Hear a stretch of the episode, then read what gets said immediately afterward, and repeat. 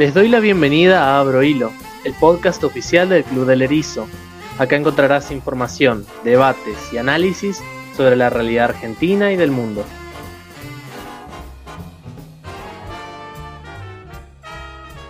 Bienvenidos todos a otra edición del podcast del Club del Erizo. En esta ocasión estamos entrevistando, como siempre en esta sección que hace bastante que no hacemos, a un invitado, en este caso el diputado nacional Fabio Kelglas, diputado por la provincia de Buenos Aires, de la Unión Cívica Radical, dentro de Juntos por el Cambio.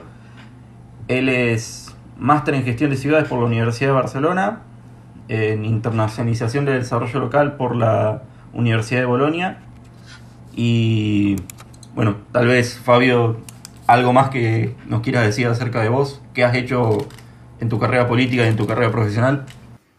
Bueno, nada, rápidamente te digo, yo soy un. Nací en Wilde en 1965. Wilde es una localidad de Avellaneda, acá en el Gran Buenos Aires. Me crié en el seno de una, de una familia humilde, de origen árabe. Eh, me crié por mi vieja, no lo conocía mi viejo. Soy hijo único, fui a escuela pública, fui una persona muy querida por mis tíos y mis primos cuando era chico, muy cuidado, mi vieja es una tipa mm, sencilla, pero muy exigente con el tema del estudio, este, con, rigores que, hoy este, no se aplicarían, cualquiera que después que interprete cada uno como quiera. Eh, él, en, el 80, bueno, laburé desde pibe, primero fui cadete de farmacia a los 14 años y después a los 16 laburé como canillita, unos 5 años. Ingresé a la universidad en el 83 y a la militancia política en el 82, en la Juventud Radical, con el aluvión alfonsinista. era muy inquieto en ese momento. Me recibí en el 88. Previamente me gané una beca, me fui a Europa en el año 87 y eso me, me sacó de la militancia partidaria porque me fui y cuando volví no volví más a militar. Fue un viaje tremendo para mí porque este, porque fue un viaje de, darme cuenta que, los grandes temas que a mí me preocupaban de la realidad argentina, yo ignoraba sus... Era un ignorante, digamos. Fue un viaje que, que, descubrí un volumen de ignorancia importante. Entonces volví, bueno, me empecé a, a trabajar, me dediqué, rápidamente me puse de novio, me casé, me fui a vivir a Corrientes cuatro años y, en Corrientes milité de vuelta en el radicalismo correntino, volví en el año 95 a Buenos Aires. Y ahí empecé a trabajar como, como experto en cuestiones locales a las que me había dedicado y culminé mi, formación con los dos másters, pensando que no iba a volver más a la vida política, digamos, hasta que en el 2017 eh, Ernesto Sanz me llama y me pide, me gustaría que seas candidato a diputado por la provincia de Buenos Aires yo había colaborado con él en, la previa de Gualeguaychú, en una reflexión, digamos.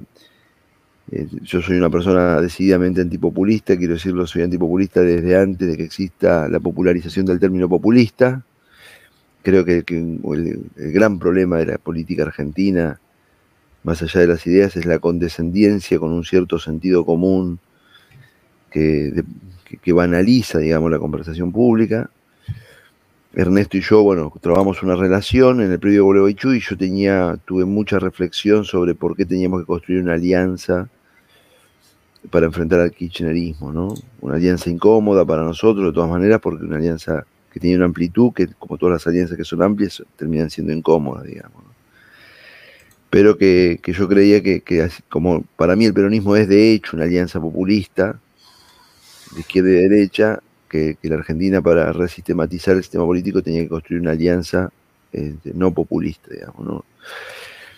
Y el modelo era, mirábamos mucho la concertación chilena, ¿no? donde originariamente socialistas y demócratas cristianos tenían muchas reservas uno con el otro, pero que hicieron cinco mandatos y que cambiaron a Chile decididamente, digamos. y, y, nosotros decíamos, bueno, la modulación de esa conversación nos tiene como responsable a nosotros yo tenía muchas prevenciones con el PRO, muchísimas. Ahora tengo muchas menos, quiero decir.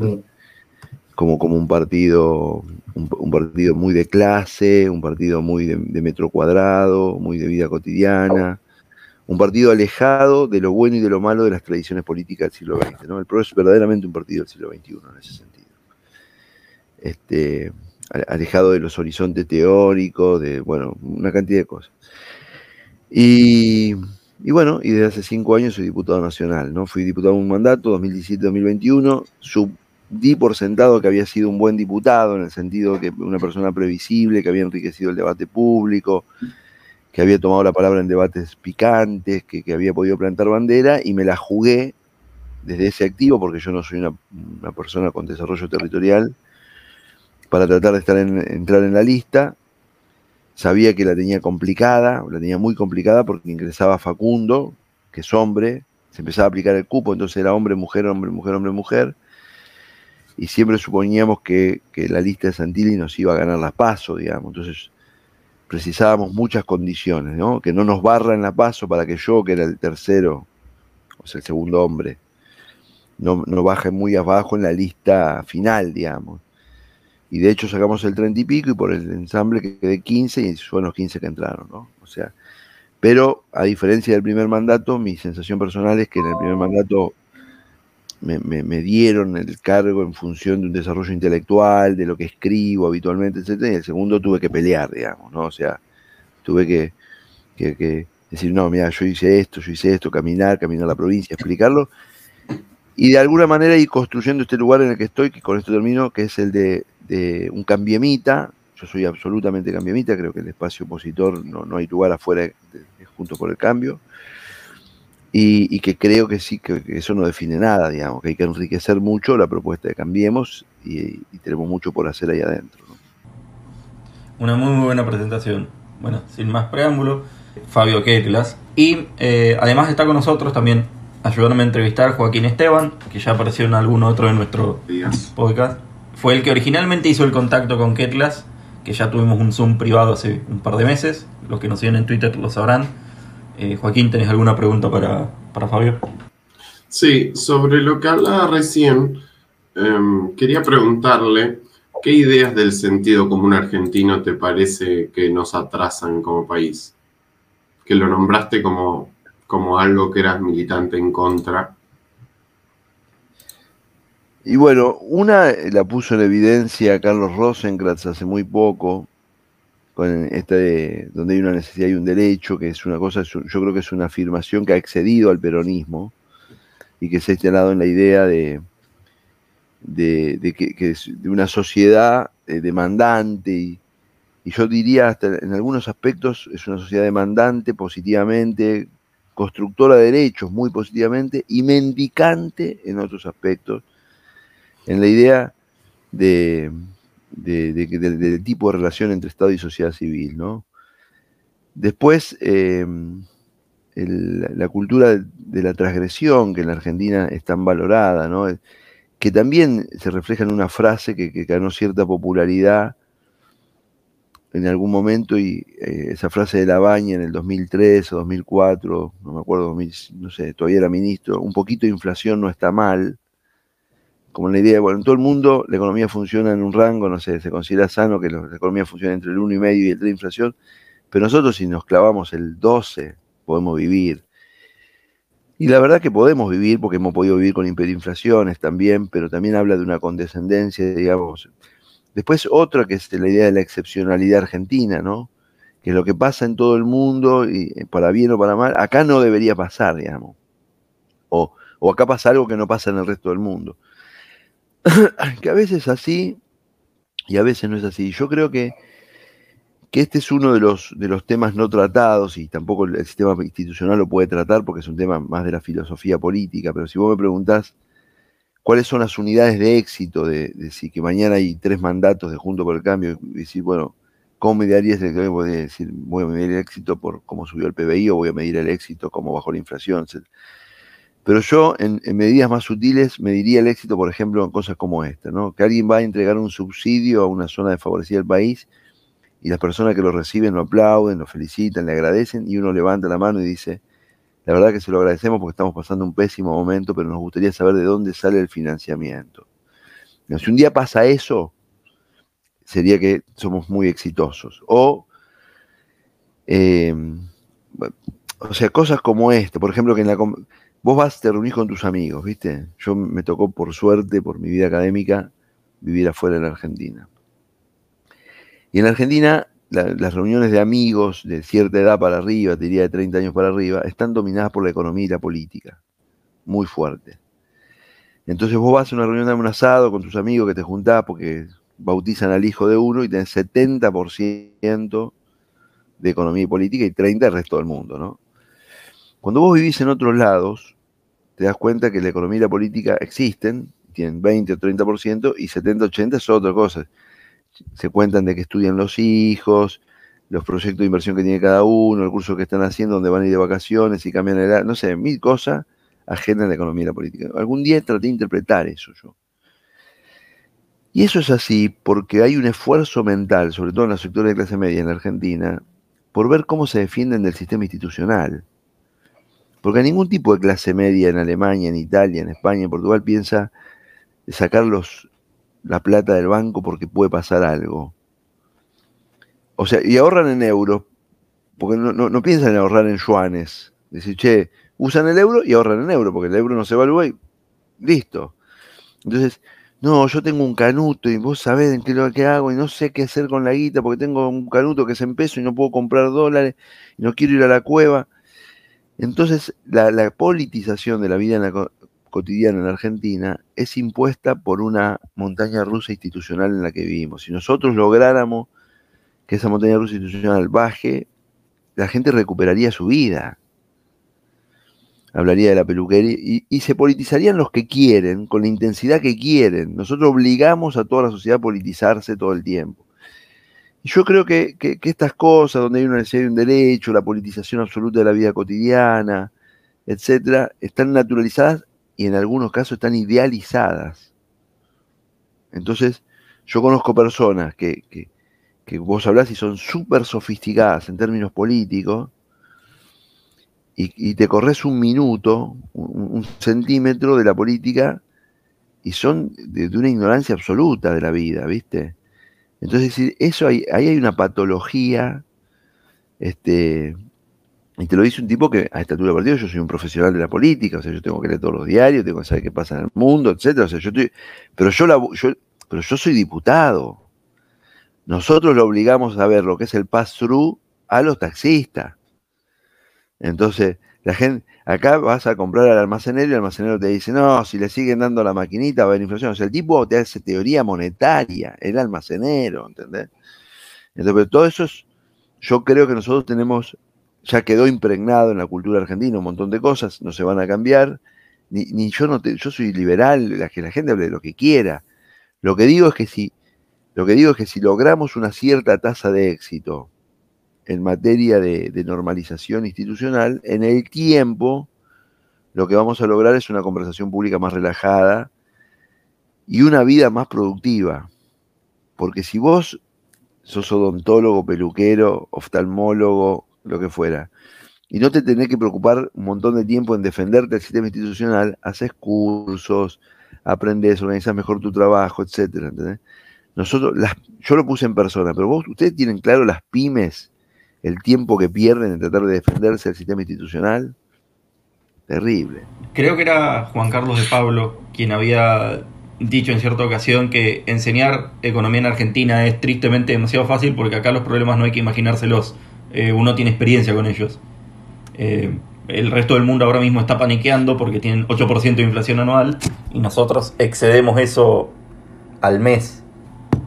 Pero sobre las cosas que comentaste, algo que me interesa es que también hasta cierto punto en nuestra, nuestro rango etario, eh, 20 añeros, 20 cortos eh, o mediados de los 20, también está empezando a politizarse mucho las conversaciones privadas. En particular a mí me pasa con amigos que se quieren ir del país. En noviembre me pasa que uno de, mis mejores amigos se, se, va a ir a, Portugal.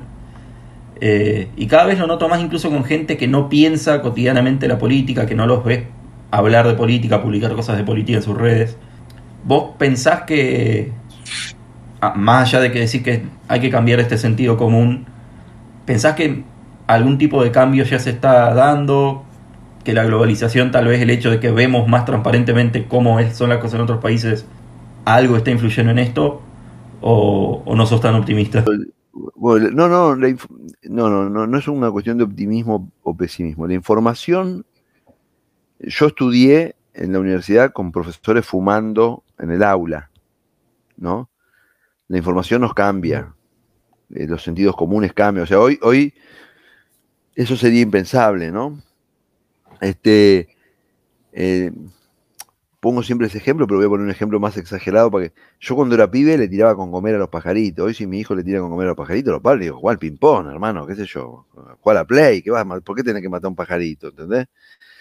Y no levanto el dedo porque yo lo hacía, te quiero decir. Lo que quiero decir es que, por eso creo que yo eh, yo no lo soy, quiero aclarar y todo, pero yo trato de interpretar a, los veganos, a esto y lo otro, con sentidos comunes de época, diferentes sensibilidades.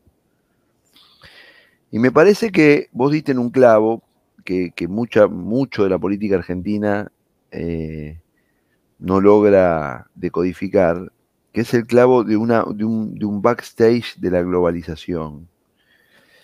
No, no la globalización visto como la integración comercial, no la globalización visto, sino la globalización desde el flujo de información, ¿no? que es un dato, sobre todo en los jóvenes eh, con cierta que tienen naturalización, o sea, no es que tienen que estudiar, hacer un curso de naturalización con el uso de los gadgets, de la tecnología, etcétera, o sea, que está en su vida cotidiana buscar una página extranjera, ¿no?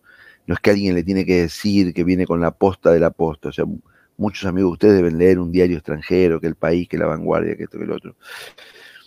Y, y, una cosa que, hablando del sentido común que decía Joaquín, que las viejas decían que las comparaciones son odiosas. Las comparaciones son odiosas, pero son inevitables.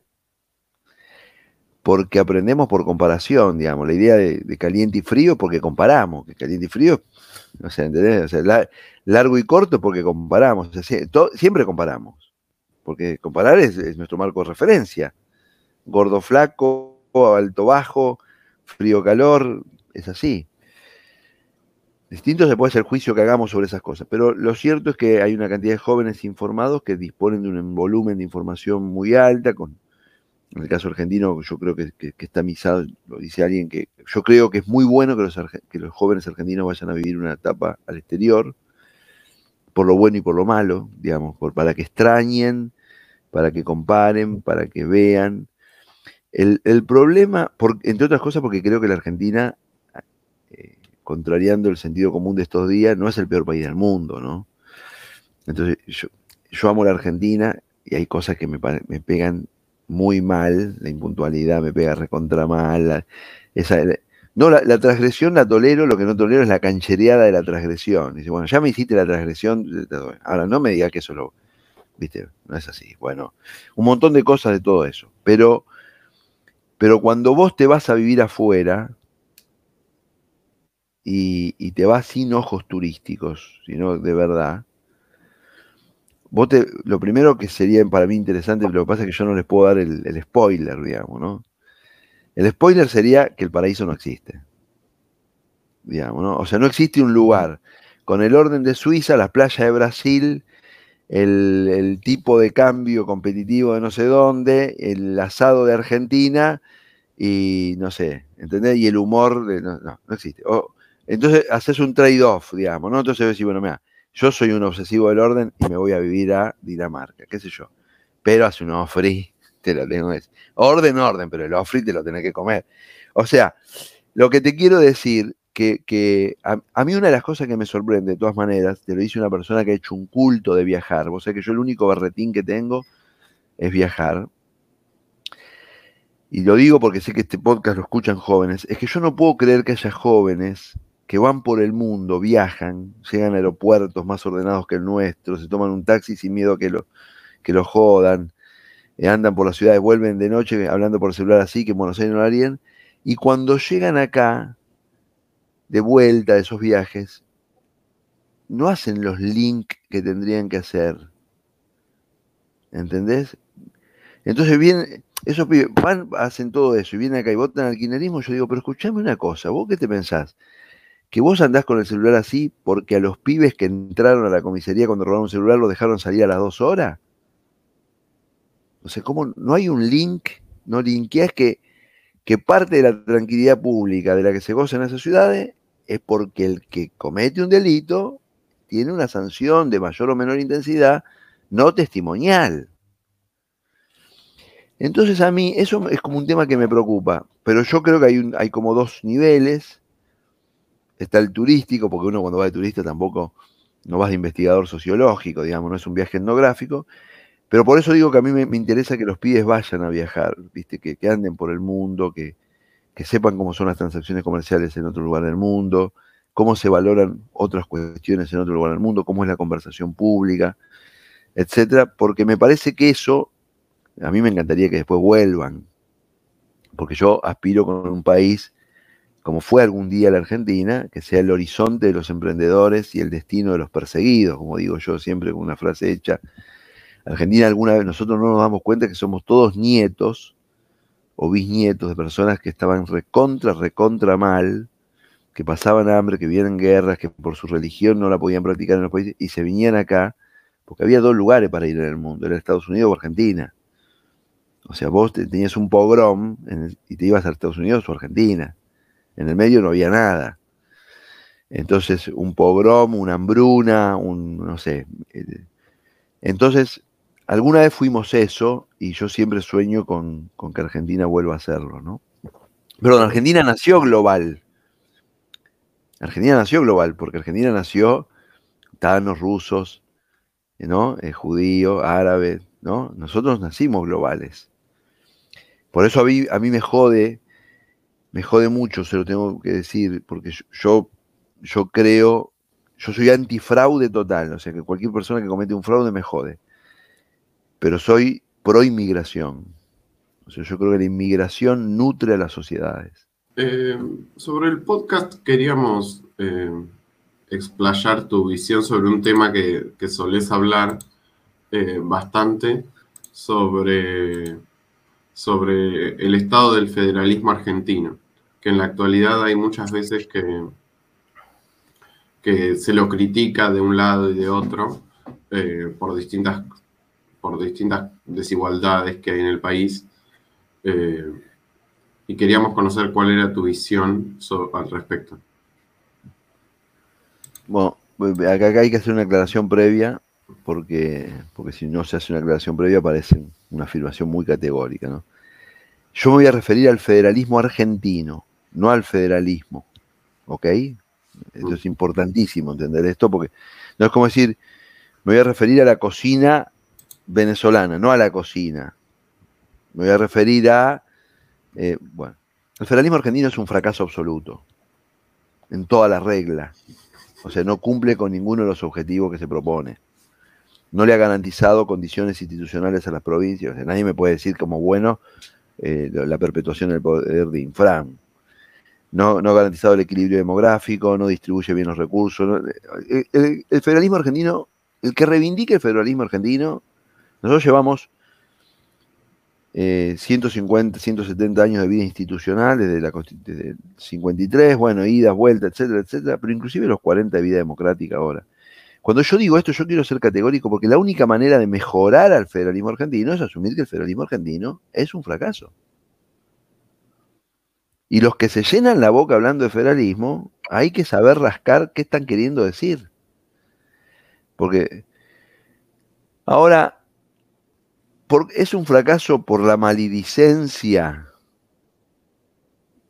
de los políticos, es un fracaso. Hay problemas estructurales, no, no, no, no es un problema hay problemas estructurales. La Argentina, entre fines del siglo XIX y principios del siglo XX, produjo un fenómeno que, que existió en otros lugares del mundo, pero que es de difícil replicabilidad, que es que en muy pocos años toda una región geográfica del país, que es lo que llamaríamos la zona núcleo, el hinterland pampeano, etc., ingresó como un actor importante a la economía global.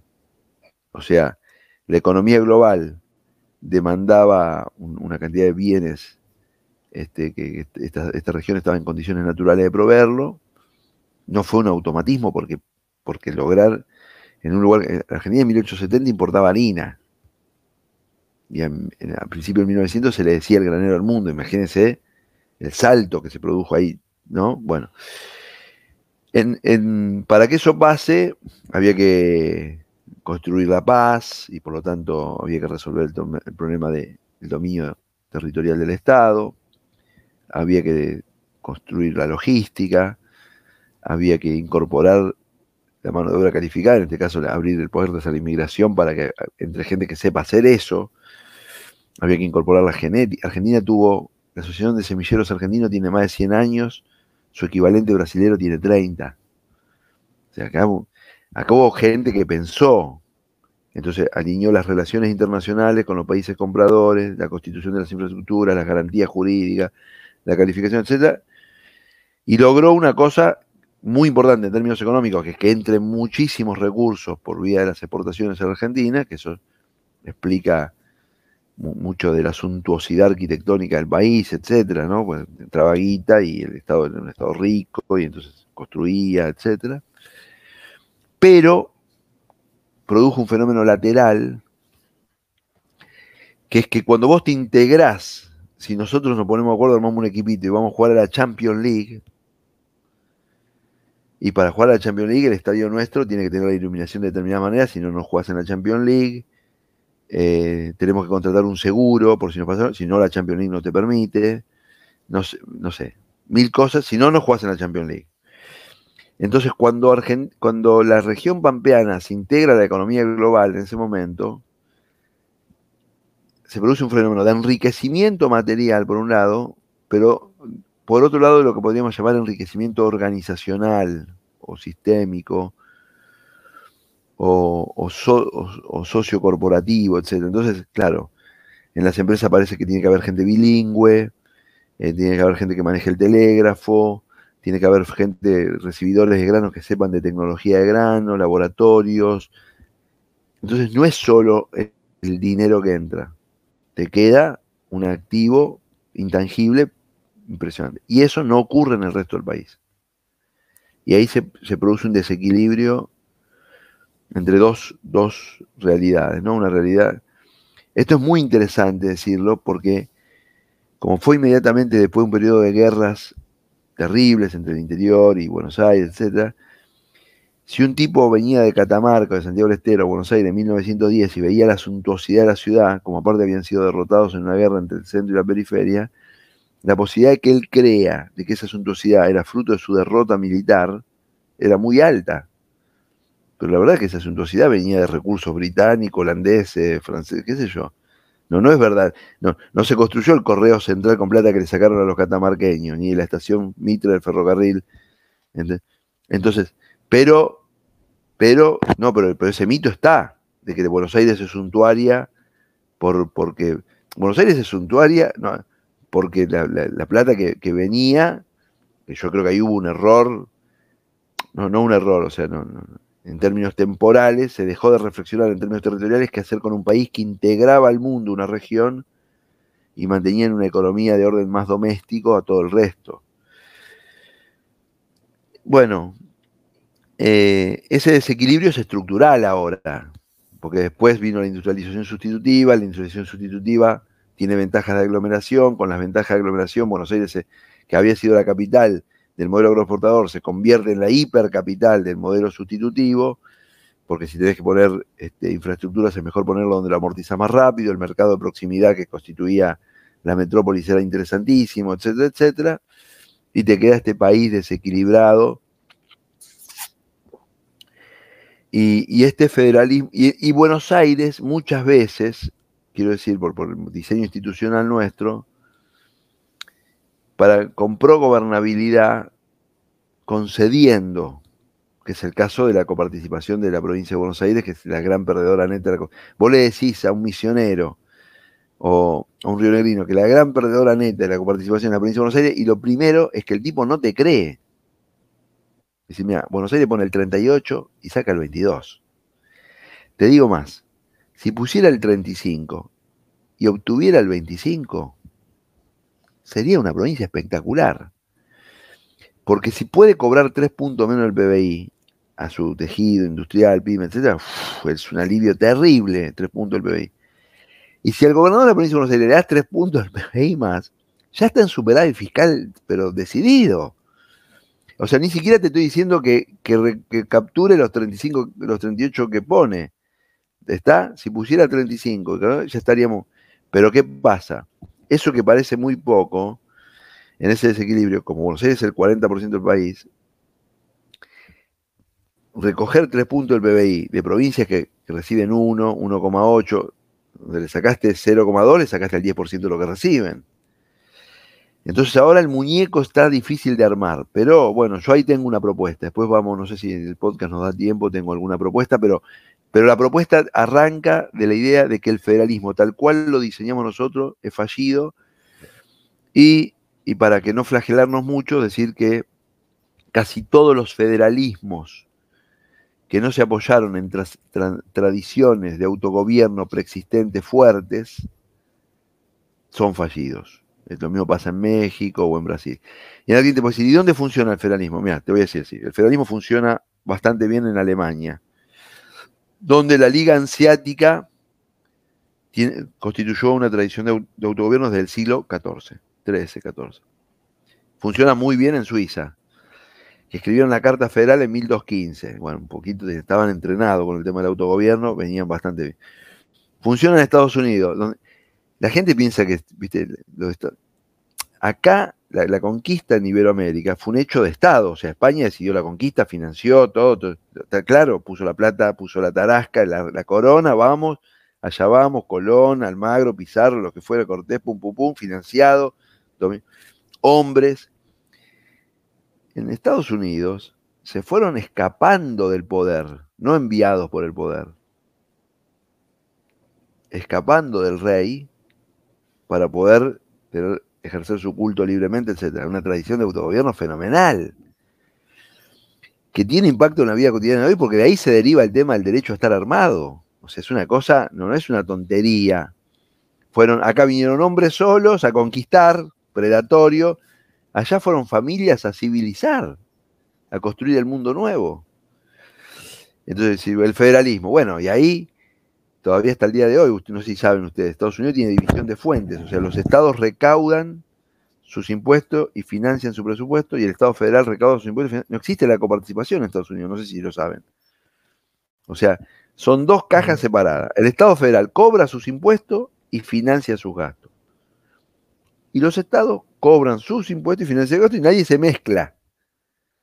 Que el desequilibrio Porque el desequilibrio la surungundanga, te dicen. Vos laburá, organizá tu presupuesto y fíjate cómo hacer para traer las inversiones. Bueno, y eso da como un correlato de una altísima o una más alta cultura presupuestaria y fiscal. Nosotros, ¿no? Los gobernadores provinciales y los intendentes son señores que quieren tener máxima autonomía para gastar y mínima para recaudar, ¿no? Dame la voz y yo la gasto con toda prudencia y con todo cuidado. No es así, ¿viste? Entonces, ahora, está bueno que jóvenes como ustedes metan este tema en la agenda porque este es un temón. Este es un temón de la cultura política argentina. Una de las, una de las cosas, a mí no me gustan los clichés, ¿viste? El federalismo se ha transformado en un cliché. Los que queremos el federalismo de verdad, tenemos que lograr que el federalismo no sea un cliché. Defender el autogobierno, eso significa un montón de derechos y responsabilidades y competir en la atracción de inversiones y mejorar, o sea, es otra cosa. Seguramente sobre el tema de Buenos Aires, que es lo que hablamos originalmente en esa reunión que habíamos tenido, te pueda preguntar mejor Juaco, que, que es el que te contactó por eso, pero mencionaste un tema que no quiero dejar pasar, que es el tema este de las élites predatorias o las élites rentistas, que acá en Argentina solemos tener, como parte de ese sentido común, una concepción de la solidaridad social que, que, que nunca es del que tiene hacia abajo, sino al contrario. Generalmente consolidamos capas de burocracia que al sector productivo le sacan, llámese provincias como Formosa, que no desarrollan su sector productivo, a provincias como Buenos Aires, o llámesele sindicatos a, a las patronales y al trabajador. Y ahora parece que lo estamos reeditando con el tema de los dirigentes sociales. Y no te podían no preguntar sobre el tema de actualidad, lo que acaba de pasar hace un par de días, que, que asumió Sergio Massa, supuestamente respaldado por todos esos sectores, que dicen esto de supuestamente hay que racionalizar la economía, hacer sostenible el, es el saqueo que hacen. ¿Vos lo ves como algo factible? ¿Cómo, ves al frente de todos y, y, esa supuesta racionalidad o racionalización del peronismo? Yo en particular soy muy escéptico porque digo, todos quieren hacer sostenible el saqueo, ninguno quiere realmente hacer lo que hace falta para, para hacerlo sostenible. En abstracto están de acuerdo con hay que tener un gasto bajo, en concreto dicen bajás esto y dicen eso no lo quiero tocar. No sé cómo ves el estado del frente de todos. Bueno, ese es un problema que excede al frente de todos. Ese es un problema que excede al frente de todos, lo tiene la sociedad argentina también, ¿no? Todos quieren eh, equilibrio presupuestario, pero nadie que me toque en la mía, qué sé yo. Yo creo que al frente de todos, de todas maneras, lo que hay que hacer es, que hay que bajarle el volumen. O sea, hay que ver lo que hacen, no escuchar lo que dicen. O sea, hay que transformarlo en una, película muda. Y porque si escuchas lo que te dicen, te, es esquizoide, ¿viste? Y te marean estos pibes. O sea, Massa iba a meter preso a los pibes de la cama, qué sé yo, no sé. O sea, te quiero decir, el ejemplo de masa es particular, sería el ejemplo particularmente en, eh, eh, agudo, digamos, de una conducta de que digo lo que quiero, porque digo lo que quiero en relación a cada momento, porque supongo que eso es popular en ese momento y no me hago cargo de lo que digo en el futuro. Pero yo creo que no es responsable Massa de eso. Massa después de eso hizo buenas elecciones, inclusive. O sea, yo creo que es responsable de la sociedad argentina. O sea, o sea si, hay un 20% de Argentina. Mira, yo una vez vi una encuesta que a mí me llamó mucho la atención, que era previo, no me acuerdo qué elección, que, la encuesta era muy de detalle, que el 50% de los votantes de Massa no confiaban en Massa. Entre los no votantes eran el 90 y pico los que no confiaban, pero entre los votantes de él, el 50 no... O sea, esto es un campeón del mundo, dije. Yo dije, mi respeto al señor Massa, tengo que ir a abrazarlo y decir, vos sos un campeón del mundo. Pero ahí está el punto, porque la fácil es el razonamiento que haces vos. Decir, no, estos tipos, qué sé yo. En la Argentina todo lo que pasó, el menemismo, el kirchnerismo, etcétera, fue convalidado socialmente. Todo, los errores nuevos, todo, todo, todo. Entonces, ¿por qué digo esto? Porque si no, nosotros nos paramos en que es un proceso, un problema institucional. Y yo te voy a explicar cuál es, porque hoy volvimos a los lugares comunes. Un lugar común en la Argentina es, eh, vamos a suponer que Amasa establece en estos 10 días con los técnicos, habla yo, y hace un ajuste estabilizador. Un ajuste fuerte, que Cristina no se opone, y lo pone en marcha, y en agosto tenemos una inflación declinante, el 5, en septiembre el 3, en octubre el 2, en noviembre el 2 menos, 2, menos, en noviembre el 1, y pico, en enero 1, y pico, febrero 1, y pico, y en marzo Massa se presenta como candidato con un éxito de estabilización menor que la convertibilidad y menor que el austral, pero igual bajando del 8 del tobán del 8, ¿no? Y, dice, bueno, estábamos al borde del precipicio, para, todos los días subía el riesgo país, el tipo de cambio nos alteraba y en esos seis meses llegamos a ese lugar con déficit, etcétera, pero de, una inflación del 1, y pico mensual, pongamos, ¿no? Que era como la Sandleris. Y el tipo se queda con la candidatura al frente de todo y fuerza la segunda vuelta. ¿No? Pongamos que eso ocurra. Ahí, ¿quién es responsable? Los votantes. Los votantes lo indultan de que dijo lo que dijo en el 2015. La decisión es de los votantes. Uno de los problemas de la democracia es que nos pone frente a un espejo terrible. Yo, yo voy a contar una historia familiar. ¿Por qué? ¿Por qué es esto? Porque nosotros subordinamos todo a los éxitos, aunque sean pasajeros. Entonces, como los resultados mandan siempre, Vamos a vivir de Caruso Lombardi en Caruso Lombardi. Yo tengo una tía, tradicionalmente una tía muy mayor, de setenta y pico de años, debe tener cerca de 80 años, siempre fue antiperonista. Siempre.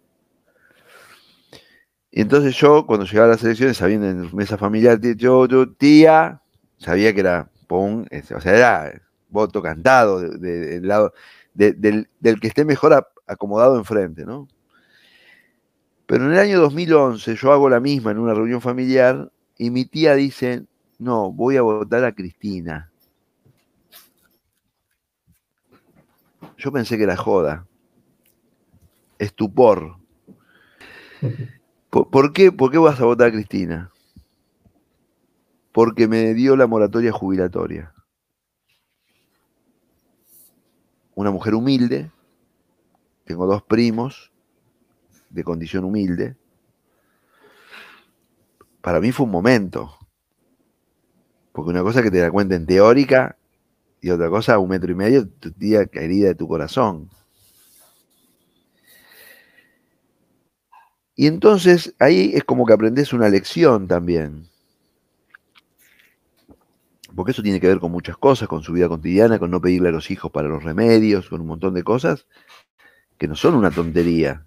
Mi tía no tiene por finalidad saquear la arcas del Estado. ¿Ok? Que es una reflexión que los pibes liberalotes no tienen. Y por eso van a ir al fracaso político porque la política también entra en los intersticios de la vida cotidiana. La moratoria jubilatoria es la política del kirchnerismo más condicionante del futuro argentino que ha habido. Terrible en términos fiscales, etc. Y está pésimamente diseñada, porque como tantas otras cosas, eh, si vos decías, vamos a hacer una moratoria para los que tienen 20 años de aporte y les falta porque pudieron estar en negro, etcétera, y ahí ves cuántos te entran y ves si puedes hacer sostenible el sistema. Y un año y medio, dos años después, una vez que ingresaron, entonces decir, bueno, bajo a 15 años, hubiera podido hacer otra cosa. Lo que hicieron fue una, fue una catástrofe. O, crear una figura para las personas que no tienen los aportes, como es la PUAM, ¿no? Como si fuera una asignación universal por vejez y la pones arriba de tal edad y le das los remedios del PAMI más un ingreso distinto al ingreso jubilatorio y lo votás en el Congreso y hay que levantar la manito y cuánto sale, etc. Entonces, en la idea de que el Estado tiene recursos infinitos, capacidades infinitas, que es otro de los lugares comunes de lo que hay que salir, digamos, de que el Estado se propone algo y, lo, realiza, hay un automatismo de la vocación estatal, este, que por eso somos tan adeptos a tener leyes, porque la gente cree como si mañana pudiéramos dictar una ley contra el dolor de muela, digamos. Si estamos, votamos todo contra el dolor de muela y no tenemos más dolor de muela, sería absurdo. Entonces, pero, pero lo que quiero decir es que esas cosas no han pasado porque una élite desaprensiva los ha llevado adelante, sino que han pasado porque una élite desaprensiva los ha llevado adelante y una sociedad lo ha convalidado. Y, no, estoy hablando de una sociedad no particularmente castigada por las inclemencias de la historia.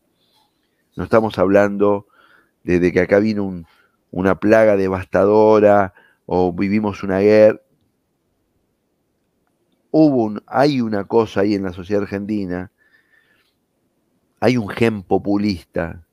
Ustedes piensen que si a mí me hubieran dicho en 1997 que un marido y una marida un marido y una esposa, no sé, como que se dedicaban a la política, se abrazaron en el balcón de la Rosada, conmoviendo las multitudes, yo he dicho, mira, eso está en el canal Volver, pasó en 1951, no sé, qué sé yo. O sea, que vuelva a pasar significa, que vuelva a pasar 60 años después o 50 años después, significa que eso significa algo en la sociedad argentina, en términos estéticos, en términos morales, en términos de mensaje, que hay un montón de gente que está dispuesta a creer en eso y que por eso es tan importante establecer un diálogo, porque la forma de, la forma de resignificar eso no es decir feo, pis, caca, me molesta eso, es lo peor del mundo, eso, eso, feo, pis, caca, no. O sea, yo creo que ese no es el camino. O sea, para cambiar hay que entender. Esto es muy importante. Y en ese entender, entender que, que la política, la política no es, no es solo cálculo presupuestario, que la política sin horizonte, sin sueño no es política, que la administración es una parte de la política, pero que la política tiene que movilizar a la gente. O sea, pero yo se los digo, parece muy literatura, pero en una empresa, hay una empresa, ¿no? Que le va bien. Miren, yo hace muchos años atrás dirigí en Aditela un curso sobre innovación. Y traíamos a personas de las áreas de innovación de las empresas, ¿no? Entonces, las empresas que más complicación tenían con la innovación, ¿cuál era? A las que la línea de producción de los 5, 6, 10 productos que tenían el mercado les iba bien. Y la tabla de resultados les iba bien. Entonces el gerente de innovación te decía, ¿sabes qué pasa? Yo le digo, tenemos que sacar el producto un décimo. Y todo me dice, pues estamos ganando guita, estamos bien, esta la manejamos, ya sabemos cómo es, cuánto tomate entra en la lata, cuánto confite entra en el coso. Y dice, sí, pero va a venir un producto por afuera de otro que va a innovar y nos va a destartalar a nosotros. Ustedes saben que el gran ejemplo de empresa no innovadora del mundo exitosa es Coca-Cola. Coca-Cola, cero innovación, ¿no? Coca-Cola, Coca-Cola, Coca-Cola, digamos, ¿ok? Muy poquita innovación con el light, etc. Lo que quiero decir es, nosotros precisamos un, hacer política que es conjugar buena administración con una capacidad de innovación en términos semánticos, discursivos, movilizantes, etc. Nosotros precisamos hacer política. El kirchnerismo ha hecho política, para mí en base a la mentira, a estos, estos prejuicios, los ha instalado, etc. Pero ha hecho política. ¿no? Ha construido imaginarios, la idea de que es bueno, que es malo, que es feo, que es lindo, que esto, que el otro. Y ahora surgido una reacción, ¿no? A mí, el ejemplo más claro de esa reacción, eh, que se me hace evidente y que es un tema súper interesante si alguien lo quiere decir estudiar, es el de las chicas antifeministas, ¿no? Esa militancia antifeminista, ¿no? Chicas súper profesionales, que le va bien, educadas, que están en posgrados, lindas, eh, eh, exitosas, etcétera, celeste, antifeminista. ¿Por qué lo digo? porque, porque es verdad que, se que cada uno puede hacer lo que quiera, y me parece, hasta me parece que es una expresión social muy rica para estudiar y para ver y para convivir. Pero digo, ella con solo preguntarle a la abuela, si la tienen, le queda claro que el mundo viene de un orden donde la discriminación de género es fenomenal, ha sido. O sea, ella puede darse el lujo de ser antifeminista, porque un montón de minas pusieron el cuero, e, esa misma chica educada, que yo, hace 40 años no podía disponer de la patria potestad de sus hijos. Y creo que lo entendería. Se hacen antifeministas frente a los excesos del feminismo. No sé cómo llamarlo, lo que fuera, no, no, no, no quisiera caer. Lo que quiero decir es, pero ahí, ahí hay intento de construcción de imaginario, hay política, digamos. Y me parece que al republicanismo argentino le falta eso, en ese sentido se transforma en un, republicanismo ritualista, un poco vacuo, porque no, no está logrando construir un imaginario. Y ahí vuelvo uno de los dos temas. Este, yo propongo, otro que proponga otra cosa, que el imaginario del republicanismo argentino del siglo XXI sean los 200 tandiles, ¿no? Es decir, resignifiquemos el territorio argentino de la mano del teletrabajo y de la bioeconomía para dejar de ser un país hegemónicamente metropolitano para ser un país de una red de 200 ciudades integradas a la economía global, con gestión inteligente de los recursos naturales, etc. Bueno, ese, si otro tiene otro, digamos, que proponga otro. Yo propongo ese. Sí, continuando sobre el, justo estábamos hablando de, política argentina, eh, queríamos preguntarle qué problemas y desafíos ve eh, en Juntos por el Cambio hacia el futuro, hacia 2023, eh, cómo ve a la coalición. Usted comentó que, es muy cambiamita y nada, quería conocer su, visión al respecto. Bueno, sí, la, la, coalición muestra la heterogeneidad, que es la heterogeneidad de nuestras bases también, no es una heterogeneidad impostada. Ustedes piensen que a nosotros nos vota un profesional urbano un comerciante, un trabajador calificado de la industria, nos votan gente humilde, nos votan productores agropecuarios, o sea, nosotros tenemos, por suerte, somos una fuerza política heterogénea, más heterogénea que el Frente de Todos, que yo creo que es más homogéneo, que también es heterogéneo, pero es menos heterogéneo que nosotros. y, y, entonces es natural, ahí hay intereses que no son idénticos. Este, Entonces, eh, digo esto para desdemonizar, digamos, la, la idea de, que tenemos diferencias, etcétera. Tenemos diferencias porque no podría ser de otra manera, porque no somos un club de amigos, somos una fuerza política que pretende representar a la mayoría de los argentinos. Entonces, en ese sentido, a mí me pone contento. Sí, tenemos enorme cantidad de desafíos. El principal desafío es un desafío que, lo expresa crudamente Macri en reuniones privadas cuando dice, ¿para qué queremos gobernar? ¿no? O sea, está claro que queremos gobernar, eso está claro, pero ¿para qué queremos gobernar? Yo creo que, nosotros tenemos que ir, eh, tenemos que tomar el desafío con coraje de decirle a la sociedad argentina que queremos gobernar para hacer un cambio profundo, que es un cambio difícil, que, no es un cambio de, expectativas, como se decía antes, no el cambio de expectativa que venimos nosotros y que somos más prudentes con el presupuesto, más modernizantes con el Estado, etcétera. Y yo ahí creo que hay dos relatos en este momento en la alianza, que a mí me gustaría introducir un tercero, si me permiten. Hay dos relatos, que es el relato más larretista, digamos, pero que no es excluyente de él, ahí está no sé, Monzó, inclusive podría decir Gerardo Morales, que es el relato de hay que construir una cierta paz para transformar la Argentina, ese es el relato del 70, este, juntémonos, ¿no? Que, que yo creo que como da por sentado que parte de las controversias argentinas, porque nosotros argentinos seríamos gente levantisca o controversia. Yo, yo no creo que nos haya faltado tomar café, digamos. Me parece que hay problemas objetivos. Yo no descreo de, de esa perspectiva.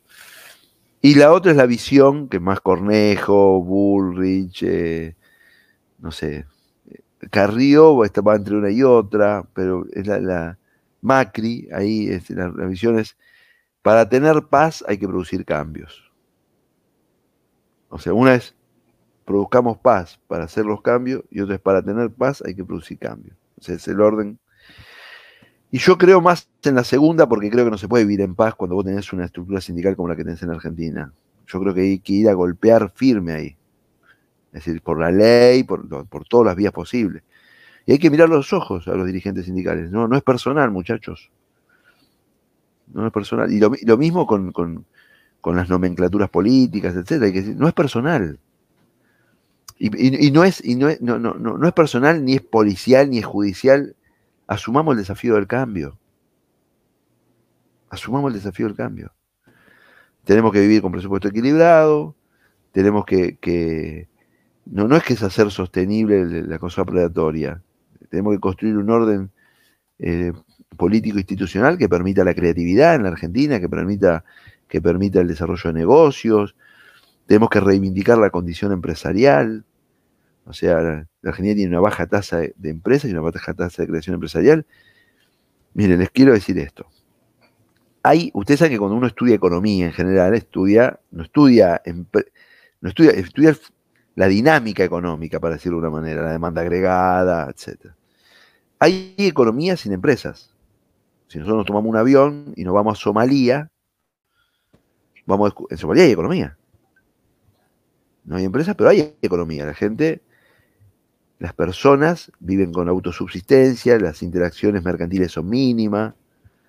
Bueno, se puede vivir. Eso es una economía sin empresa, llevado al extremo. O sea, que la economía eh, sofisticada que nosotros conocemos esta, lámpara la hizo una empresa, esta computadora la hizo una empresa, este mate lo hizo una empresa, este auricular lo hizo una empresa. Las empresas no son máquinas de O sea, no son solamente máquinas de A ver, voy a hacer el caso extremo. Si yo definiera un hombre como una máquina de respirar, ¿sería aceptable? No, pero si no respira se muere, está claro. Pero el hombre no es una máquina de respirar, es, más que una máquina de respirar. Las empresas son más que, organizaciones que producen beneficio económico producen conocimiento. vamos a poner ejemplo bien concreto, reciente. Las vacunas. Los científicos pueden producir conocimiento, pero vos tenés cientos de millones de vacunas dando vuelta por el mundo porque hay empresas entre el conocimiento y tu bracito. Si hubiéramos dependido solo de los científicos, hasta la altura del partido tendríamos hecho 10.000 vacunas de laboratorio. Porque los científicos descubren una vacuna y hay una empresa que esa vacuna la puede llevar a 10 millones, es porque vos te podés inmunizar. Entonces, entre los lugares comunes que no me gustan en Argentina, esta idea que los, que laburamos somos buenos y las empresas son malas, cuando el 95% de las empresas en Argentina tienen menos de 20 trabajadores. O sea, nos conocemos la cara. Entonces, yo creo que, que hay que proponerle a Argentina un cambio profundo, que tiene renglones culturales, económicos, este, institucionales, fiscales, ambientales. nosotros tenemos que, tenemos que corrernos al concepto de gestión inteligente de los recursos naturales y ser muy estrictos en el cuidado de nuestros recursos naturales porque de ellos depende nuestra prosperidad futura. Pero eso no, es de la mano de bloquear las empresas. Entonces, yo creo que, estamos en un, en un, momento que la sociedad argentina está aumentando la receptividad de eso. Tenemos que saber que, tenemos que decirle a los argentinos que eso no va a ser fácil, que no es un cambio de expectativas, que es un cambio, si podemos cambiar las expectativas mejor, y que después hay que marchar y, y que por lo tanto nos tenemos que recapitalizar, que significa invertir más, estudiar más, relacionarnos más. Argentina es un país descapitalizado, absolutamente descapitalizado no solo en capital financiero, que es el Banco Central, sino en capital infraestructural, en capital cognitivo, etc. Y, y el problema es que para recapitalizarte, como cualquier estudiante, ustedes espero que este podcast lo escuchen muchos estudiantes de economía, tenés que invertir más que lo que consumís. Y consumir es lindo. Mirar Netflix en vez de estudiar otro idioma extranjero, ¿no? Pero estudiar otro idioma extranjero te puede dar ingresos mejores que mirar Netflix no tengo nada contra Netflix ni nada, ¿no? Lo que quiero decir, irte a joder con los pibes un rato. Entonces vos decís, yo tengo una panadería industrial y le digo a mi socio, compramos un horno nuevo que es mejor, que ahorra, que es energéticamente más sustentable, chu, o nos vamos 15 días de vacaciones. Y 15 días de vacaciones, está bueno 15 días de vacaciones, ¿no? ¿Quién está en contra? Pero con el horno nuevo vamos a pagar menos gas en el futuro, vamos a ser más competitivos. Después las sociedades hacen un equilibrio con esas cosas. Pero la Argentina está muy descapitalizada, entonces hay que recapitalizarla. Entonces ese es el mensaje que... Pero ¿qué pasa? Si nos ponemos de lleno recapitalizarnos, institución, etc., no, no es verdad que haya que esperar 20 años. En un año se ve el cambio de condiciones, en dos o tres años empieza a... Yo, yo eh, estuve en España en, en, el apogeo Felipe Gonzalista, y se veían los cambios minuto a minuto. Minuto a minuto se veían. Entonces, ¿por qué? Porque, bueno, estaba muy alineado el poder público, también la asistencia europea, lo que vos quieras, pero se, veía esa transformación. Pero había una vocación por transformar. Querían cambiar. Los españoles querían cambiar, el poder público quería cambiar, todo iba para ese lado. Acá hay mucha resistencia. Ahora, la resistencia es una resistencia corporativa. Los sindicalistas, muchachos, sepan que tienen 95 de negativa pueden llenar, nos llenan la calle con 30.000 que le garpan, que se yo, está todo bien, pero tiene 95 negativos. No me. Entonces yo creo que, nosotros tenemos que, lo que sí tiene que hacer junto por el cambio para asumir este desafío es entender la complejidad, que no es solo bajar el gasto, que no es solo que esto no es a los guadañazos, se precisa un dispositivo político inteligente que incluye bajar el gasto, por supuesto, calificar la administración, saber cuáles son los, los, dilemas que debemos enfrentar y, que, y no comprarnos nuestros propios prejuicios, ¿no? No comprarnos, porque uno podría decir, bueno, en el medio de todo eso hay experiencias sindicales positivas en Argentina, sí, por supuesto. En el medio de todo eso hay gobernadores que no son clientelares, sí, por supuesto. En el medio de todo eso, bueno, porque si no, nosotros, mi, imaginario es que nosotros seamos más bien, somos más Felipe González, digamos, que Bolsonaro. ¿No? Más los constructores de un capitalismo moderno, inteligente, integrado al mundo, convivencial, etcétera, que, este discurso refractario siglo XIX, digamos, eh, donde nosotros, eh, los que somos un 1% más somos los buenos y los otros son los malos, no, es, eso no es verdad. Bueno, creo que tenemos tiempo para una preguntita más. Eh, no, no le queremos hacer más tiempo, ojalá esto se repita en otra ocasión. Pero bueno, el proyecto nuestro, el Club del Erizo, está, esto que estamos haciendo hace año y pico, que nos sentimos parte de una generación, digamos, liberal, con L minúscula, que tenemos ideas eh, algunas por cosas que han pasado en Argentina, otras por cosas que hemos visto afuera, que se centra mucho en la libertad y en ciertas cosas que vemos que no han sido parte del sentido común argentino. Pero eh, la mayoría de nosotros, por más que hay cierta pluralidad en nuestro grupo, eh, no son tan no, simpatizamos tanto con las expresiones que se autoidentifican como liberales que han surgido en Argentina. Porque queremos conjugar esto, la, libertad con también el desarrollo, eh, la pluralidad, la democracia, las instituciones. Vos te mencionaste como soy liberal en un momento, tal vez lo dijiste con esto en el sentido L minúscula. ¿Qué espacio tienen esas ideas? Las ideas de la libertad en tu caso, en tu no, política y en tu partido. Yo creo que los que se reivindican liberales en Argentina hay muchos conservadores, pero absolutamente conservadores sin, sin miramiento, digamos, con, visiones de clase, con, bueno, hay, muchos autoritarios, ¿no? Eh, sobre todo los que tienen expresiones, yo me considero una persona totalmente antiautoritaria o, o trato de, pero no tengo expresiones despectivas respecto a los tipos que no piensan como yo. El tipo que dice, en un país donde, donde ha habido represión ilegal, el tipo que dice zurdo, qué sé yo, eso, ¿no? Me parece. Acá hay gente que murió por eso. Aparte es un desprecio de la historia absoluto, chicos, porque ¿quiénes son los grandes luchadores por la libertad que ustedes recuerdan? ¿Quién? Mandela, Solzhenitsyn, Sophie Scholl, ¿quién más? A ver, Gandhi. Pregúntenle qué pensaban. Cuando hay que poner el cuero por la libertad, ¿dónde están? Contra los nazis, ¿quién luchó? acá en Argentina, a la dictadura, ¿quién la enfrentó? Los partisanos, los republicanos españoles. Por los derechos civiles, ¿quién luchó en Estados Unidos? Luther King, ¿qué era? Ojo con eso. Porque ser liberal es una vez que la libertad está instituida, es el liberal presupuestario. Yo también estoy a favor del equilibrio presupuestario. Ahora, ¿qué pasa si viene una racia? ¿Quién se para adelante? ¿Maslatón? ¿Contra quién luchó Maslatón? Milei. Milei. ¿Qué atropello kirchnerista enfrentó? De verdad. Entonces, eh, yo creo que yo soy liberal.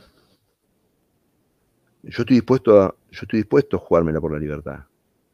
Ellos cuestionan, ¿quién de los liberales argentinos cuestiona la circulación de la información en, los grandes grupos como Google, Facebook, etcétera? Y, y el tema mediático, no sé, piénsenlo. Piensen, piensen en Solzhenitsyn, Sophie Scholl, averigüen quiénes fueron. Luther King, Mandela. Algunos, gracias a Hollywood, se transformaron en íconos. Porque, ¿qué pasa?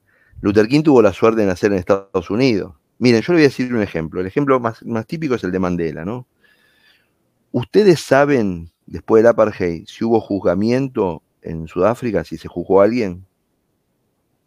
No, no hubo juzgamiento. Hubo Desmond Tutu, que era un obispo anglicano, inspirado Mandela, organizó una cosa que se llama la Comisión de la Verdad, iban la gente a arrepentirse, salían llorando, que yo, policías, fiscales, jueces, no se juzgó a nadie. Pero como Sudáfrica es angloparlante, y el apartheid duró un montón de años y se transformó en un ícono mundial, y Mandela un ícono mundial, Mandela es un ícono en todo el mundo, ¿no? Pero juzgarlo con la constitución en la mano, porque Nuremberg, ¿ustedes vieron fotos del juicio en Nuremberg? Están los ejércitos atrás. Son los vencedores jugando a los vencidos. Con la constitución en la mano, nosotros solos. Nadie más. Ni Chile, ni, ni España, nadie. Con la constitución en la mano. Entonces, y, y, quiero decirle, porque por ejemplo Maslatón no conozco, que cuando Alfonsín hacía eso, Maslatón en la facultad se oponía. Entonces, liberales es cuando está en juego la libertad. Se ven quién es liberal. Yo le voy a explicar lo que, lo que yo creo que le pasa a tu generación.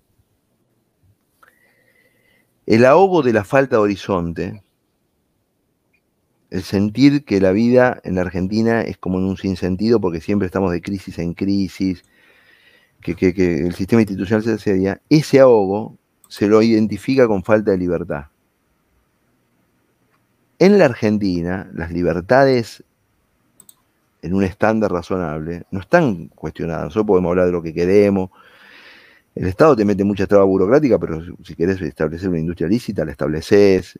los, jueces no mueren por la calle, los periodistas no mueren por la calle, no son intervenidas las provincias, no se cierran las iglesias de un culto que no sea oficial, no hay muertos obispos por la calle, etc. O sea, no está en cuestión nada de eso. Lo que pasa es que tu generación ha identificado el ahogo de la falta de proyecto con la ausencia de libertad, que es una identificación muy lícita, porque la libertad también es la posibilidad de hacer cosas.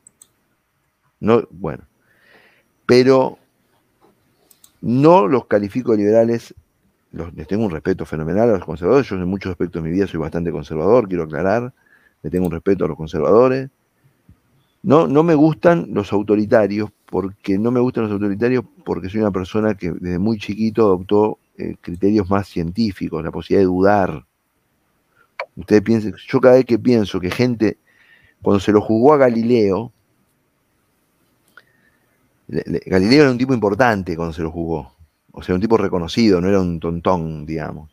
Entonces la iglesia en el, en el, en el tribunal que organizó convocó a los geógrafos más importantes de la época, o sea, no lo juzgaron unos tontos. Y muchos de esos tipos creían de verdad que, que el Sol giraba alrededor de la Tierra. Y eran geógrafos de primer nivel para la época. Entonces yo, para no ser terminante en alguna de mis afirmaciones, pienso eso. Digo, si los tipos que eran número uno de la época le erraron en esa, pero le erraron, la tiraron afuera de la tribuna, ¿no?